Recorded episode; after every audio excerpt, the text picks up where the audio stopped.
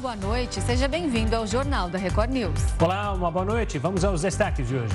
Com gol do volante Casemiro, o Brasil garante classificação antecipada para as oitavas de final. A Organização Mundial da Saúde muda nome da varíola dos macacos para Mpox. Protestos contra a política de Covid-0 se espalham por toda a China. E ainda, dicionário americano elege gaslighting como palavra do ano.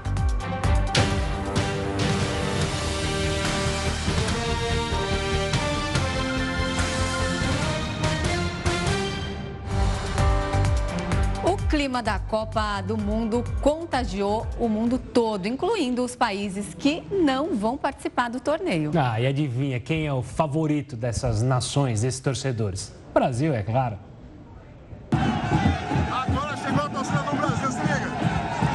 Imagens de vários asiáticos torcendo pela seleção brasileira no Catar chamaram a atenção nas redes sociais. O que muitas pessoas não sabem é que isso não é nenhuma surpresa para a região. Na Índia, existem até torcidas organizadas para seleções sul-americanas. A paixão é tamanha que acontecem até desentendimentos. É o que mostra outro vídeo em que indianos com camisas do Brasil e Argentina aparecem brigando. Outra prova do apoio ao Brasil foi um boneco de 105 metros de altura que os indianos fizeram em homenagem ao atacante Neymar. A torcida é para a seleção, mas as possíveis razões do fanatismo vão além do futebol. O crescimento econômico da Índia, ele começa, ele se acentua num momento em que o Brasil ganhou o tetracampeonato em 94 uh, e posteriormente ganhou o pentacampeonato em 2002. Então é o momento em que a gente vê o, o, uma associação, pelo menos é, é possível fazer essa, essa, essa avaliação, de que a gente vê uma associação entre o crescimento econômico de parte da população com o destaque que o Brasil vinha obtendo em competições de futebol. Outra teoria levantada é a influência da colonização portuguesa em parte da Índia, que pode causar um sentimento de identificação com o Brasil. A cidade de Goa tem cerca de um milhão e meio de habitantes e é um dos municípios mais ricos do país. Por lá existe até um dialeto português falado por 5 milhões de pessoas. É possível que, encerrada aquela fase de colonização, uh, os indianos tenham mantido algum tipo de sentimento positivo, não pela metrópole, não por Portugal, mas eles podem olhar para o Brasil e entender que, por causa desse passado relativamente comum, existe algum tipo de semelhança. Seja pela história ou pela economia, o fato é que grande parte de um dos países mais populosos do mundo também está torcendo pelo Brasil na Copa. Autor do gol do Brasil, o volante Casimiro é uma das peças principais da seleção brasileira. Com uma carreira repleta de títulos, ele é a principal inspiração aos que treinam no mesmo campo que o revelou para o futebol. Na escolinha de futebol, os pequenos volantes querem ser o Casimiro. E para mim ele é um volantão, eu queria ser igual ele desde criança. Por que, que você decidiu vir jogar futebol nessa escolinha? Porque eu quis ser um jogador de futebol igual o Casimiro. Mais de 100 meninos que passaram por aqui se tornaram profissionais. Entre eles, Ricardo Goulart, hoje no Bahia, e Lucas Fernandes, do Botafogo. Nilton Moreira é o técnico que orienta e ensina os segredos da bola aos garotos. Aqui, Casimiro deu os primeiros passos no futebol. E foi pelas mãos de Moreira que o volante titular da seleção chegou ao São Paulo com apenas 10 anos. Devidamente registrado na escolinha, Casimiro virou tricolor, pelo menos como jogador. Nilton Moreira revela que Casimiro era corintiano e queria mesmo jogar no Alvinegro. A vontade dele era jogar no Corinthians, que ele é corintiano. Mas o, na época o Corinthians também queria ele. Só que o São Paulo, ele tinha mais estrutura, assim, tipo no momento. Casimiro tem muito carinho pela escola. Ajudou a manter toda a estrutura durante a pandemia, como forma de retribuir o que recebeu na infância. O que a gente pôde fazer, né, para a escolinha, tudo que ele precisava, a gente ajudou ele. Então ele tem essa, essa gratidão aqui com a gente. Está sempre aqui, comparece, bate papo. Em São José dos Campos, cidade natal de Casimiro, no interior de São Paulo, estão os amigos mais chegados. O cabeleireiro Ocimar é um deles. Conhece o craque há 10 anos. É um cara que tem essa trajetória de vitórias, então eu pego essa referência como um, um cara abençoado e eu levo isso para minha vida junto da minha profissão. Conhecer bem Casimiro é o que faz o Cimar acreditar no Hexa. E é isso que eu sinto dele nesse momento. Uma energia muito boa para essa Copa do Mundo. Você acha que o Brasil vai ser campeão? Eu tenho certeza. O pessoal está muito animado e o time está muito forte. Detalhe, rapaziada, detalhe, vamos! E a maioria dos jogadores convocados para a Copa do Mundo atua no futebol inglês. Já entre os clubes, o Bayern de Munique, da Alemanha, é o time com mais atletas na competição. 831 jogadores estão participando da Copa. Ao todo, 295 times de 43 países diferentes têm algum jogador no Catar. O futebol inglês é o que tem mais representantes. São 164 de acordo com especialistas, o país conta com os melhores pelo potencial financeiro da Premier League. Então, a Liga Inglesa ela tem muitos atletas é, que estão cedendo né, para as diversas seleções nessa Copa do Mundo, porque tem a ver na escolha de grandes atletas, escolha qualificada devido a estudos e também ter o potencial financeiro de ter uma competição muito forte. Já o time que tem mais jogadores na Copa é o Bayern de Munique, da Alemanha, com 17 atletas. Nesse caso, a preparação nas categorias de base é fundamental. A formação dos atletas na Alemanha, ela tem uma característica de ter grande quantidade de atletas sendo formados dentro de um currículo de formação mesmo alemão, onde várias competições vão acontecendo, vão selecionando esses atletas e quando chega no alto nível a gente tem uma grande quantidade de atletas é, com uma competição muito forte. Entre as confederações, os clubes europeus colocam a UEFA em primeira da lista, com 605 jogadores na Copa. Enquanto isso, a Comembol tem apenas 21 atletas. Isso tem a ver com a organização, a gestão e os recursos financeiros que a competição ou as ligas eh, ou as federações confederações acabam investindo dentro do futebol. Só o Brasil é responsável por um terço das convocações de times da América do Sul. Sete jogadores que atuam aqui foram chamados para representar as seleções. Pela qualidade técnica do elenco, o Flamengo é o time com mais jogadores no Catar. O Flamengo em si, ele fez um grande investimento alguns anos atrás, tanto na, na questão comissão técnica, mas também de jogadores, jogadores é, com grande potencial que estavam jogando, inclusive na Europa, estiveram voltando ao Brasil. E a FIFA tem se esforçado para manter manifestações políticas fora dos Jogos no Catar. E o teste de fogo será amanhã na partida entre Irã e Estados Unidos, que se enfrentam 24 anos depois do primeiro duelo em uma Copa do Mundo. Assunto para o Heraldo Barbeiro. Heraldo, uma boa noite. O que a gente pode esperar desse confronto? Afinal, se trata de um duelo entre rivais políticos. Exatamente. Como você lembrou muito bem, Gustavo, a FIFA tem se esforçado para impedir que as manifestações políticas ocorram lá. Algumas pessoas foram tiradas do estádio, outros tiveram que tirar a camisa, outros tiveram que tirar a bandeira por aí afora. Mas o fato é o seguinte, é que as relações diplomáticas entre os Estados Unidos e o Irã se agravaram nos últimos tempos. Primeiro, porque o Irã insiste com aquelas centrifugadoras de urânio, que ela é o urânio, urânio que o Irã diz que é para fins pacíficos. E as potências ocidentais todas dizem que não, que ela está tentando ter uma bomba atômica, como tem outros países daquela região. Do outro lado, o Irã também ataca sempre dizendo que qualquer manifestação política no seu país elas são patrocinadas pelos Estados Unidos por Israel. Tá? Lembre-se, por exemplo, que um dirigente do Irã chegou a afirmar que o Holocausto não existiu. Isso provocou uma grande reação em Israel e seus países eh, aliados. Outra questão importante também é o seguinte: é que atualmente há uma onda se espalhando pelo Irã. Começou com uma moça que foi assassinada pela tal polícia da moralidade, o Irã tem a polícia de moralidade, porque ela não teria coberto a cabeça direitinho com aquele véu, chamado de hijab. Ela foi presa, três dias depois ela morreu lá na, na prisão, e a partir daí uma série de manifestações aconteceram por todo o Irã, estão acontecendo. Mas ah, contra o véu passou a ser também uma, uma manifestação contra o governo, dizendo que querem democracia e querem derrubar o Ayatollah Khomeini, que é o atual chefe do Irã.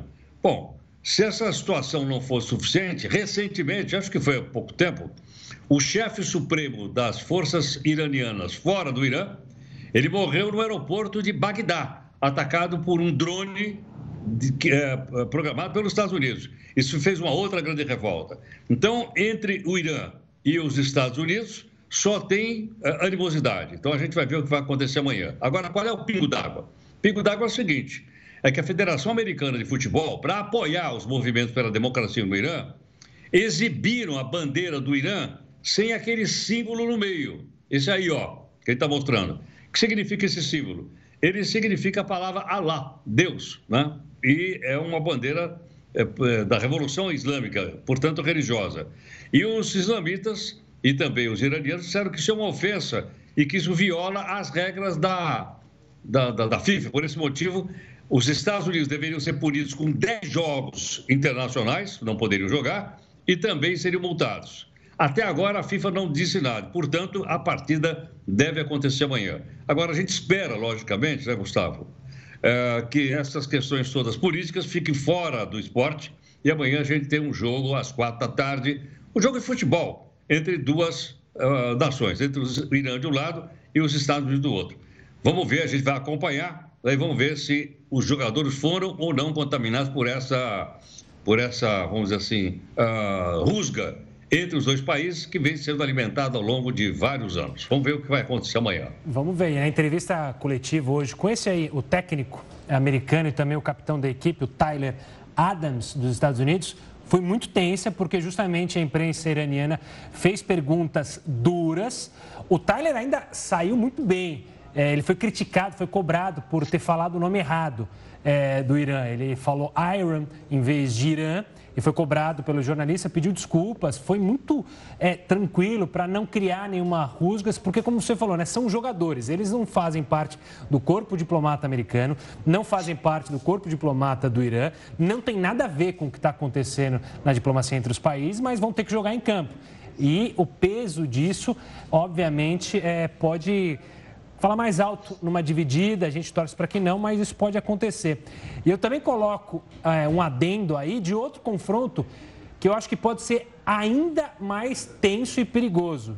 E é no nosso grupo, no grupo do Brasil, que é Suíça e a Sérvia. Muita gente pode falar, por que Suíça e Sérvia, né? Porque justamente na Suíça tem três jogadores que têm descendência do Kosovo, que é uma região que a Sérvia não é, acredita na independência. E no jogo do Brasil tinha uma bandeira no, no vestiário da Sérvia falando sobre Kosovo. Shakira e o Chaka, que são dois jogadores da Suíça, é, eles têm uma questão política muito forte. Eles, em jogos, tratam de usar a bandeira do Kosovo. Então, eu temo muito por esse jogo, Heroto, sinceramente, porque eu acho que tem de ser um jogo ainda mais tenso, porque vale classificação também entre sérvios, que não são flores que se cheirem, vamos ser bem sinceros, os jogadores. Também é outro jogo para a gente ficar de olho. Sem dúvida. Agora, Renata, tem uma coisa. Diga. O meu guru aqui, o Faísca, ah. errou de novo no seu prognóstico. Mas pelo menos acertou quem vencia, tá bom. O que, que o Faísca ele falou? Ele falou em 3 a 0 né? Agora ele está sendo duramente castigado, viu, Renata? Qual é o castigo Como ele dele? 3 a 0 só foi 1 a 0 ele só vai comer um terço da ração daqui para frente. Ô, a ah. Sociedade Protetora dos Animais vai atrás de você, Roto. Chama o Luiz Amel, porque como assim, coitadinho? Ele precisa emagrecer, tá muito gordo, vou aproveitar agora então castigo. Vamos ver se ele acerta o próximo prognóstico. Coitado do Faísca, Heródoto. Dá Próximo, comida para ele. Próximo jogo é na sexta-feira, então ele tem até sexta para treinar o prognóstico aí e acertar, hein, Heródoto? Exatamente. Tchau, queridos. Obrigado. Tchau, tchau, tchau Gabriel. Uma boa noite. E a derrota da Bélgica para o Marrocos na Copa deixou Bruxelas em estado de atenção. Teve muita confusão na capital belga. Torcedores colocaram fogo em um carro e em patinetes. Segundo a imprensa local, os torcedores belgas ficaram irritados com a comemoração dos marroquinos nas ruas da cidade. Cerca de 500 mil imigrantes de Marrocos moram na Bélgica. A polícia precisou dispersar os manifestantes com jatos de água. E após atrasos por falta de consenso, a PEC do estouro, que busca retirar o Bolsa Família do teto de gastos, foi protocolada no Senado nesta segunda-feira. Vamos então a Brasília com o repórter Matheus Escavazini para saber, enfim, os detalhes. Boa noite, Matheus. Boa noite, Renata, Gustavo. A proposta foi protocolada pelo relator geral do orçamento, o senador Marcelo Castro. Pelo menos 27 assinaturas são necessárias para que o texto possa começar a tramitar na Comissão de Constituição e Justiça da Casa. A proposta permite o gasto de 175 bilhões de reais fora do teto de gastos, que serão usados para garantir um benefício de 600 reais por mês do novo Bolsa Família e mais 150 reais por criança com até seis anos. A proposta teria teria validade de quatro anos e a intenção é aprovar a PEC no plenário do Senado ainda nesta semana, para que também siga e seja aprovada na Câmara até o dia 17. Como Lula deve passar a semana em Brasília, a expectativa é a definição também de algumas pendências. Uma delas é a definição de um novo ministro da Fazenda. Um dos cotados é Fernando Haddad, que ainda enfrenta resistência. Além disso, Lula deve definir a composição de núcleos das áreas de defesa e da inteligência estratégica da transição transição. Renata, Gustavo. Portugal venceu o Uruguai e se tornou a terceira seleção classificada para as oitavas de final. O Jornal da Record News volta já já.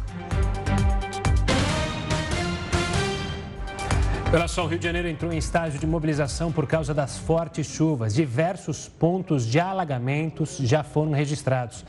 Quem tem mais detalhes sobre a situação desta segunda-feira é o repórter Marcos Marinho. Boa noite, Marcos. Oi, Gustavo, boa noite para você, para Renata, para todo mundo que acompanha a gente aqui na Record News. Olha, foi um susto hoje. Essa chuva pegou muita gente desprevenida aqui no Rio de Janeiro. Agora já parou de chover, mas tivemos uma pancada forte de chuva no início da tarde, o que deixou muita gente assustada. Muitas pessoas que estavam, inclusive, em Copacabana, acompanhando o jogo do Brasil pela FIFA Fan Fest na areia da praia de Copacabana. O temporal pegou o público de surpresa, mas isso acabou não atingindo aí não afetando a animação dos torcedores. Muita gente ficou lá mesmo encharcada, algumas pessoas inclusive se jogaram no mar, se jogaram na praia, resolveram tomar banho de praia com chuva para comemorar a vitória da seleção brasileira. Olha, aqui no Rio de Janeiro, a Defesa Civil em determinado momento chegou a entrar em estágio de mobilização, que é o segundo estágio na escala de cinco, e tudo isso por conta desse temporal. Foram 15 minutos de chuva forte que assustaram muita gente. E aí o bairro da Saúde na zona portuária e, lá, e o bairro de Laranjeiras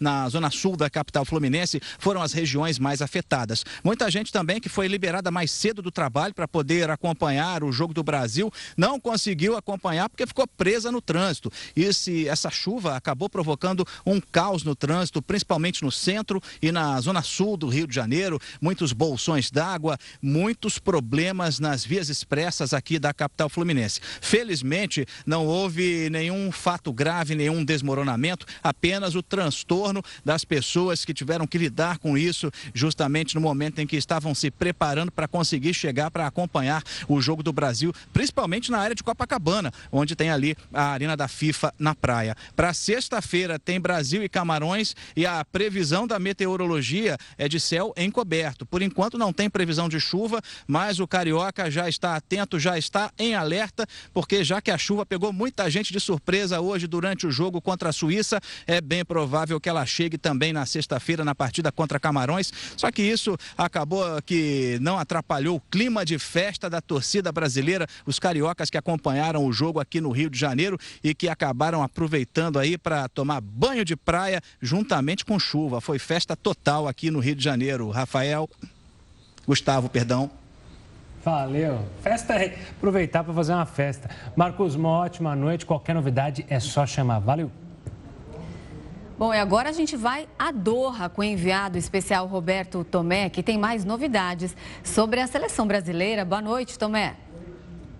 Boa noite, Gustavo, Renata. Dos dois titulares da seleção, só o lateral direito Danilo foi ver a vitória do Brasil sobre a Suíça no estádio. Neymar ficou no hotel fazendo tratamento e ele postou nas redes sociais uma foto mostrando o tornozelo direito imobilizado.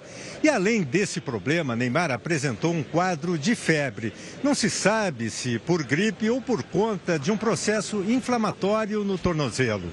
Amanhã à tarde, 5 horas, aqui em Doha, 11 da manhã. E no Brasil, a seleção brasileira faz mais um treino, o primeiro de preparação para o jogo contra Camarões na sexta-feira.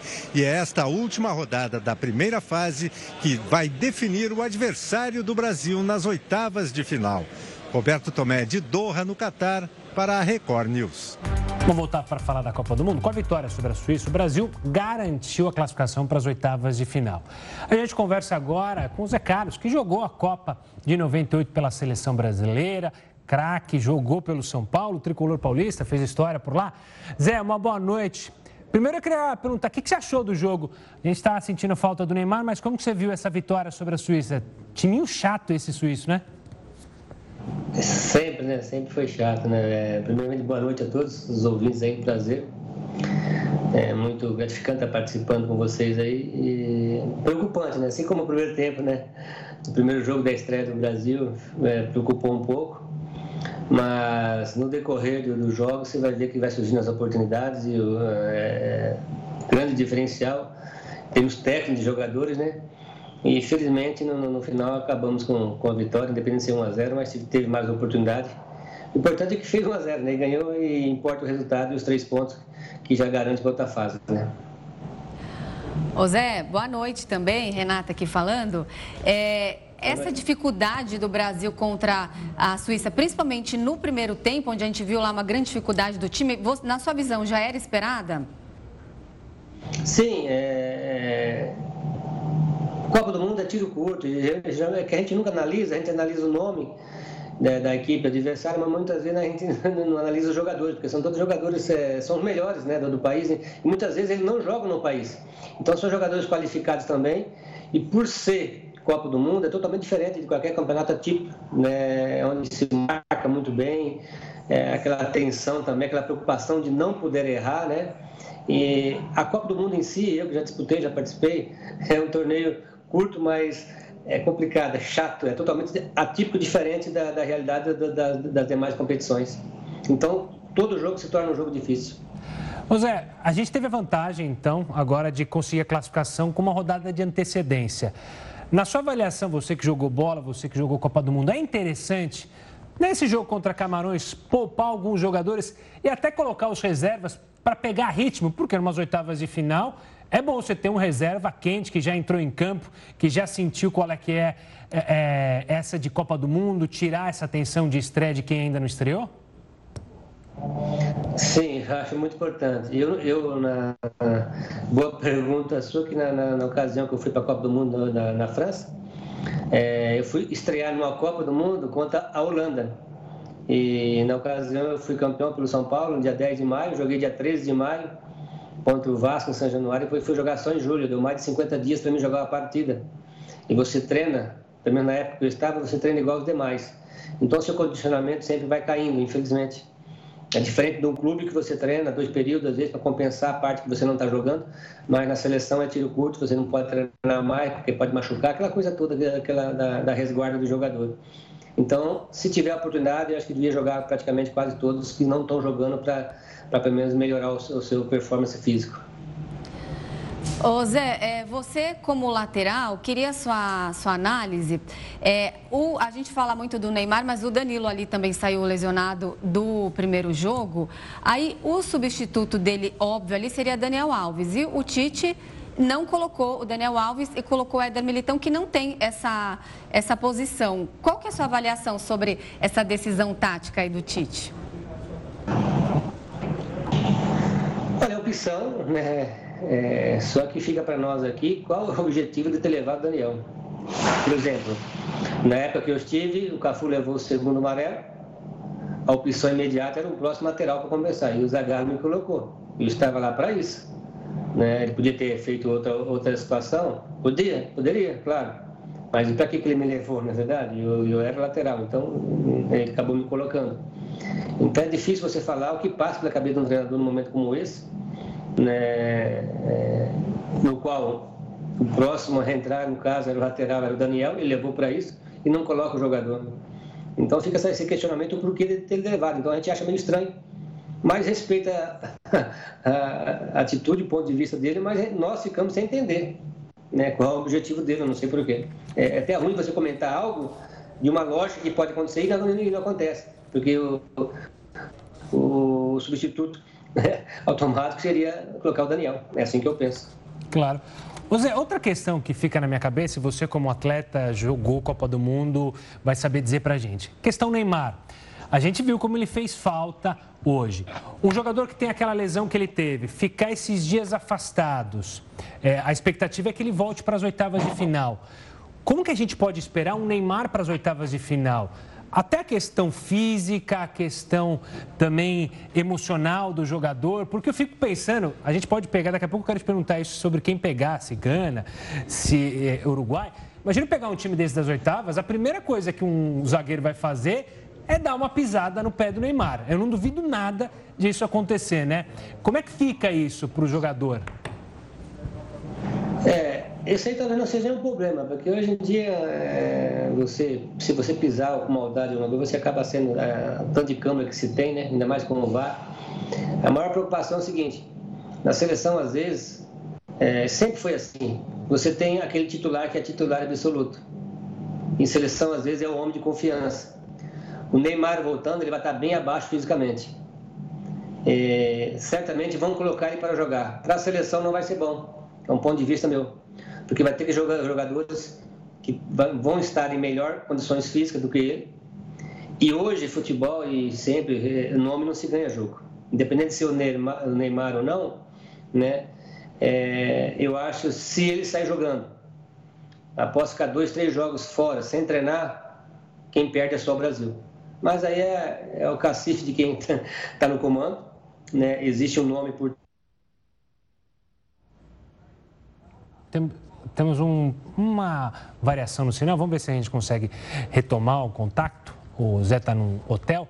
O Zé voltou, você estava falando justamente do cacife de jogador na hora Isso. de. Isso. Quer dizer, é, e às vezes o treinador não, não, não, não, às vezes se preocupa com a imagem e com o nome do jogador, não se preocupa com a equipe. Onde ah, é o Neymar tem que jogar jogar, é o Neymar, não tem que jogar. Se não está bem, dá lugar para outro, que é o, o importante é o grupo e o título. Eu vejo dessa forma, mas nem sempre o treinador vê dessa forma. O Gustavo tocou nesse assunto do psicológico também, que eu acho que conta demais. Você, como já acabou de falar, que Copa do Mundo é diferente de tudo. Você já esteve numa partida de Copa do Mundo. O quanto o emocional precisa estar tá, é, preparado, pronto para um atleta entrar em campo? É, o emocional é tão importante quanto o físico nessa hora? Sim, muito, mas eu, vejo o físico como principal. Né? Porque o emocional você já faz parte do grupo, do contexto geral, você já está ali, você vai se adaptando. E a hora que você tem a oportunidade, um exemplo eu na época, né? que eu tive que entrar, ah, logo eu fiquei sabendo que ia entrar, é, eu já sabia que eu não estaria no meu performance física ideal, por estar só treinando há, há quase dois meses sem, sem estar jogando. Isso que é a parte mais difícil. Porque o psicológico você já está acostumado, independente de você jogar no clube, você já se prepara para aquele ambiente. Então você é uma peça normal entre os demais que, né? E onde a parte física eu vejo que é importante. Claro, o psicológico, o emocional é muito importante. Mas o jogador trabalha com isso todo jogo, toda, toda semana, o ano todo, sempre né, não vejo o maior problema. E sim a parte física, que às vezes você vai tentar pensar em fazer alguma coisa e por a falta daquele condicionamento ideal, você jamais vai conseguir alcançar e realizar aquilo que você sabe de uma forma 100%. O Zé, vamos olhar para o futuro, já que a gente felizmente passou dessa fase. A probabilidade de pegar é Gana, Coreia do Sul ou Uruguai. Portugal já está garantido ali, só se perder, enfim, aí Gana ganhar, descontar no saldo de gol. Mas enfim, desses times, qual que você preferia pegar, se é que dá para a gente preferir, e qual que você evitaria? Olha, não é melhor pegar esse, porque esse vai ser mais chato? É, existe o Uruguai, né? Sempre se torna um jogo difícil, né? Porque sempre jogam diferente contra o Brasil. Talvez eu preferia não pegar o Uruguai e pegar a Gana. Mas, mas assim, quando você joga um futebol tiro curto, é, você se prepara bem e é o momento teu, você não tem adversário. É, pelo menos na nossa época, é, pelos jogadores que tinha, a gente sempre sabia que independente do que a gente pegasse, a gente tinha condição. Só que hoje igualou-se muito o futebol. E às vezes você pensa que vai acontecer alguma coisa, acontece outra. Teoricamente, né, é, eu pensava assim, eu penso assim. Uruguai é, deixar um pouco mais para frente né, optar pelos outros. Mas dentro de campo muitas vezes acontece ao contrário, aquilo que nós não, não imaginamos. Mas se for na, como o Brasil vem se apresentando, pela qualidade que tem, eu creio que nós não que vão chegar às finais sim, espero ser campeão pela qualidade do grupo, né? Espero que isso continue num crescente. Foram só dois jogos, eu sei, mas você aí como atleta, como ex-jogador, imagino que tem um, olha, assiste os jogos com outro olhar. É, já dá para dizer quem é, pode ser o grande nome do Brasil aí na Copa do Mundo do Catar? Sim, eu tenho, eu acho o jogador rápido, fugiu o nome, o joga do lado esquerdo ali do, do, do Real, do, do, Vinícius Júnior? Teto Madrid, o Vini Júnior? Isso, isso. É, às vezes foge. Ele eu acho que vai ser um, um, um dos destaques. Por quê? É um jogador rápido, veloz, ele é bem audacioso, né? É, é algo que nós sempre tivemos na, na formação da seleção brasileira. Com Romário, Ronaldinho, né? E a gente viveu com essas pessoas de, de, de, de perto, ele já pegava a bola e sempre fazia a diferença. E hoje em dia, como o futebol igualou muito, a marcação está muito grande e tem esse pouco espaço para se jogar futebol. Então, qual foi sempre o diferencial do Brasil? Foi esses jogadores que têm essa qualidade, esse diferencial de, de no, no mano a mano, fazer essa diferença e criar uma situação. Muitas vezes nós tínhamos jogadores que não criavam essa situação, ficavam presos na marcação esperando uma tabela ou alguém errar e falhar. E o Brasil sempre teve jogadores que fizeram acontecer, faz a diferença com a bola no pé. Então, como tem esses dois jogadores, também o Rafinha pela, pela direita, eu creio que, que vão ser o, o grande diferencial do Brasil é, para ajudar, quem sabe, chegar a esse título. Porque são jogadores rápidos, habilidosos e que, quando pegam a bola, vão para cima e agridem o adversário.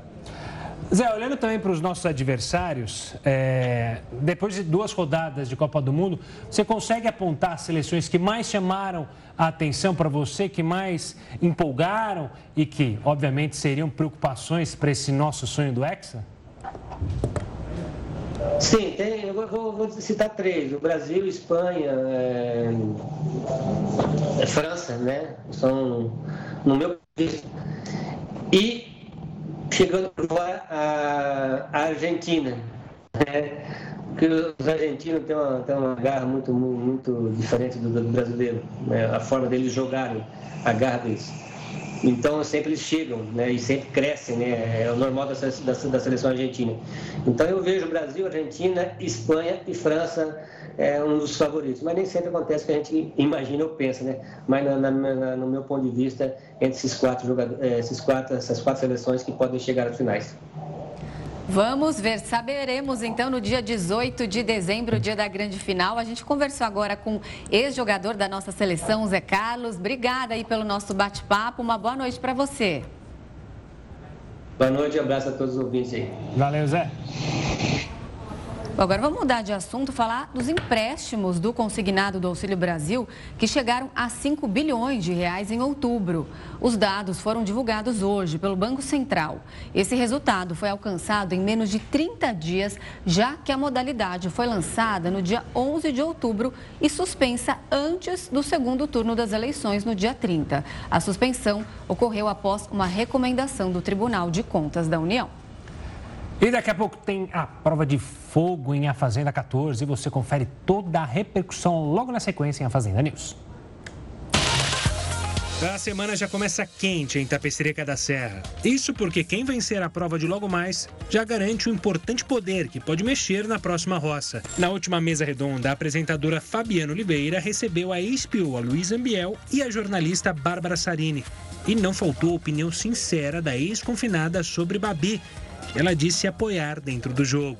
Eu gosto muito do jeito dela, a forma como ela fala, a forma até como ela peita a Deolane. Eu não gosto do jogo da Deolane, eu acho ela muito agressiva nas palavras, eu acho que ela oprime.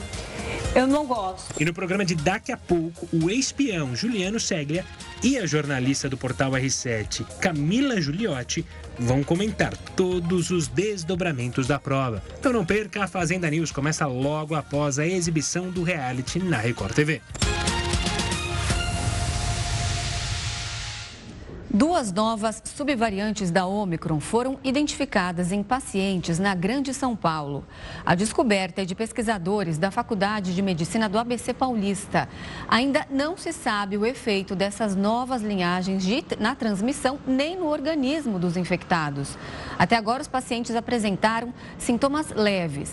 Os casos derivam da subvariante BQ1, que tem mutações genéticas que dificultam o reconhecimento. No cenário internacional, os protestos contra a política zero Covid da China ganharam força nos últimos dias. O governo tenta reprimir com o uso da força e censura na internet. Em uma cena pouco comum de se ver no país, a população chinesa tomou as ruas nas últimas horas em protesto contra as medidas sanitárias para conter a Covid-19. As manifestações ganharam força depois que um incêndio em um prédio matou 10 pessoas e feriu outras 9 na região de Xinjiang, no noroeste da China.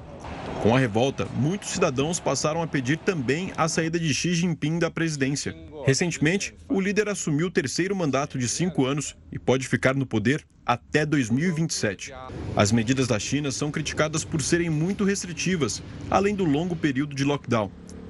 O país é intolerante com a presença do coronavírus e teve pouco mais de 5 mil mortes desde o início da pandemia. Com isso, tem uma das menores taxas de mortalidade do mundo, com menos de 4 óbitos a cada milhão de habitantes. Na tentativa de conter os protestos, o governo aumentou o policiamento nas ruas e prendeu alguns manifestantes. E as autoridades ainda buscam censurar a divulgação de notícias sobre os atos. Um jornalista da emissora britânica BBC chegou a ser preso por algumas horas enquanto fazia a cobertura dos protestos. O porta-voz do Ministério das Relações Exteriores negou qualquer problema com a imprensa e disse que o repórter não se identificou. Com base no que soubemos de autoridades competentes de Xangai, ele não se identificou como jornalista e não apresentou voluntariamente as suas credenciais de imprensa. A China sempre dá boas-vindas a jornalistas estrangeiros para realizar atividades de reportagem na China, de acordo com as leis e regulamentos que são relevantes. O autor dos ataques em escolas no Espírito Santo não tinha alvos definidos. A conclusão foi anunciada pela Polícia Civil do Estado. Durante a coletiva de imprensa nesta segunda-feira, autoridades do Espírito Santo atualizaram as informações sobre a investigação dos ataques que aconteceram na última semana. Para a polícia, o jovem apontado como autor dos crimes teria atirado de forma aleatória, sem alvos específicos. Os colégios ainda teriam sido escolhidos pela proximidade com a casa dele. Ao todo, quatro pessoas morreram e 13 ficaram feridas. Depois do ataque, até o momento da prisão, o adolescente teria agido como se nada tivesse acontecido. Os pais chegam na casa, ele reage naturalmente. Os pais naturalmente já sabiam o que tinha acontecido ele. Chegam a comentar com ele, As armas utilizadas no atentado pertenciam ao pai, que é um policial militar. O jovem afirmou a autoridades que mexia no equipamento enquanto estava sozinho. E por isso o pai também será investigado para saber como o filho tinha acesso ao armamento. Ele teria planejado o crime há dois anos e alega ter sido vítima de bullying por colegas na instituição que frequentava. No depoimento à polícia, o adolescente confessou ter simpatia com ideias nazistas. As autoridades investigam se ele participava de algum grupo extremista e que possa ter incentivado o ato. O celular do autor do ataque foi apreendido e vai passar por uma perícia nos próximos dias. E o fim de semana foi marcado por fortes chuvas na Grande Florianópolis. Em Palhoça, um deslizamento de terra foi registrado nessa servidão no bairro Bela Vista. A moradora percebeu que parte da encosta havia descido assim que acordou na manhã de domingo. Segundo ela, não é a primeira vez que isso acontece. Já é a segunda, acho que a terceira vez, mas agora tá, ficou mais pior, né? Antes o pessoal passava, tu andava por aqui, hoje em dia agora não tem como passar. Já não é de hoje que está pedindo ajuda para o prefeito, para todo mundo, para fazer alguma coisa, porque vai esperar acontecer uma desgraça para daí fazer? A Defesa Civil do município notificou a moradora e interditou a área. O órgão colocou um abrigo à disposição No entanto, a família se recusou a sair. O município tem essa questão do, do, do auxílio, a questão do abrigo, né?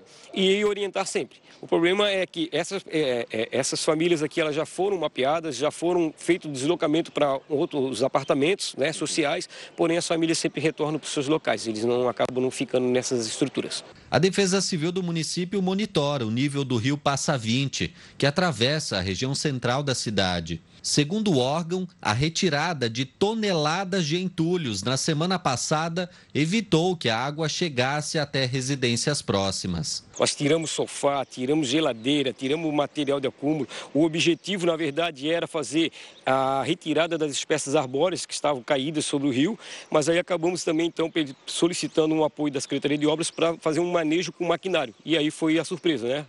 Apareceu de tudo que a gente não podia imaginar. Em Florianópolis, a chuva acompanhada de vento causou destelhamentos no ginásio do Centro Aquático da Universidade Federal de Santa Catarina. Um evento precisou ser cancelado, já que a estrutura não oferecia condições de segurança. Também foi contabilizada na cidade a queda de um muro e de uma árvore sobre uma residência. Segurados do INSS têm enfrentado dificuldades para conseguir o auxílio doença. O número de pessoas que estão na fila há mais de 45 dias passa de um milhão.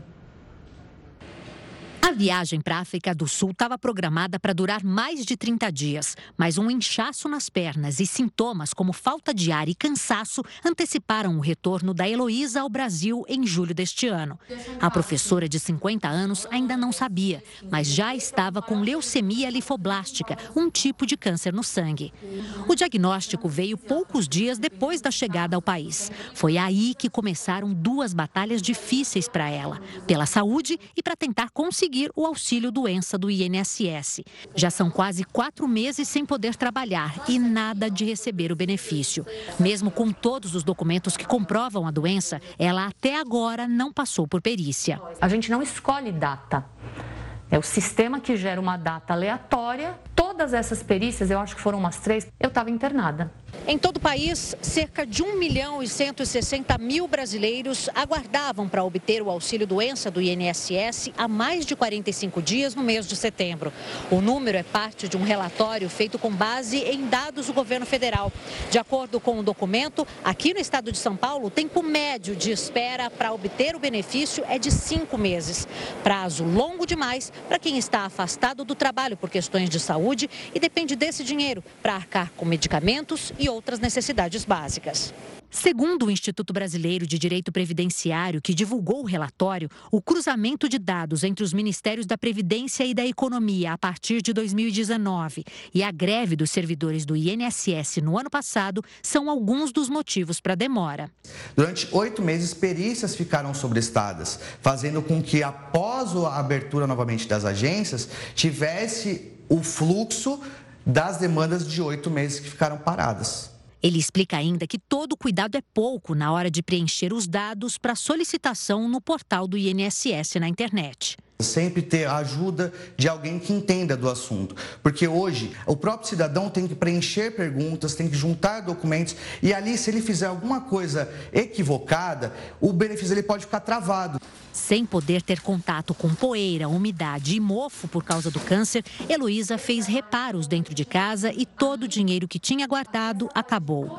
Ela entrou na justiça e espera que agora receba o benefício. É meu direito. Eu espero que eles resolvam a situação o quanto antes. Em nota, o INSS diz não reconhecer os números apontados pelo Instituto de Direito Previdenciário e que tem investido no desenvolvimento de novas tecnologias para facilitar e agilizar os pedidos dos segurados. O Instituto diz ainda que a demora pode acontecer por falhas no cadastro do segurado e que analisa caso a caso. Gaslighting, você foi eleita a palavra do ano. Você sabe o que ela significa? O Jornal da Record News te explica já já. Pelo menos oito pessoas morreram no deslizamento na ilha italiana de Ischia. Quatro pessoas continuam desaparecidas. Mais de 200 moradores foram obrigados a abandonar as casas por risco de novos deslizamentos. Bombeiros seguem nas buscas por mais vítimas. Por causa das chuvas e da lama, várias ruas ficaram intransitáveis e pelo menos 10 prédios desabaram. A OMS anunciou nesta segunda-feira que a varíola do macaco vai mudar de nome. A doença passará a ser chamada de Mpox em todos os idiomas. A OMS disse que os dois nomes vão ser usados por um ano, até que o termo varíola dos macacos seja substituído de forma definitiva. O prazo também serve para evitar uma possível confusão por uma mudança de nome em meio ao surto global. De acordo com a organização, os órgãos e representantes dos governos de 45 países foram ouvidos para alteração. Em 2022, quando o surto começou, alguns países e pessoas pediram a mudança porque declarações racistas começaram a ser observadas na internet. A varíola tem esse nome porque foi descoberta em macacos. Durante uma pesquisa na Dinamarca, em 1970, ela foi identificada pela primeira vez em humanos na República Democrática do Congo. Até 2022, a propagação entre pessoas estava limitada a certos países da África Ocidental. Em maio, começaram a aparecer casos de varíola no mundo todo. Neste ano, foram mais de 81 mil casos em 110 países, com um total de 55 mortes. O novo surto não tem nenhuma relação com os primatas. E todas as transmissões identificadas foram atribuídas à contaminação entre humanos. Até o momento, a maioria dos pacientes é de homens que mantêm relações sexuais com outros homens. Olha, quem tem dívidas com o banco ou com a Receita Federal tem até a próxima quarta-feira para renegociar os pagamentos com condições especiais.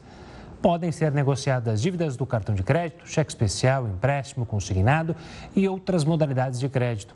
O Mutirão Nacional da Negociação oferece descontos que passam de 60%, juros reduzidos e parcelamentos em até 10 anos.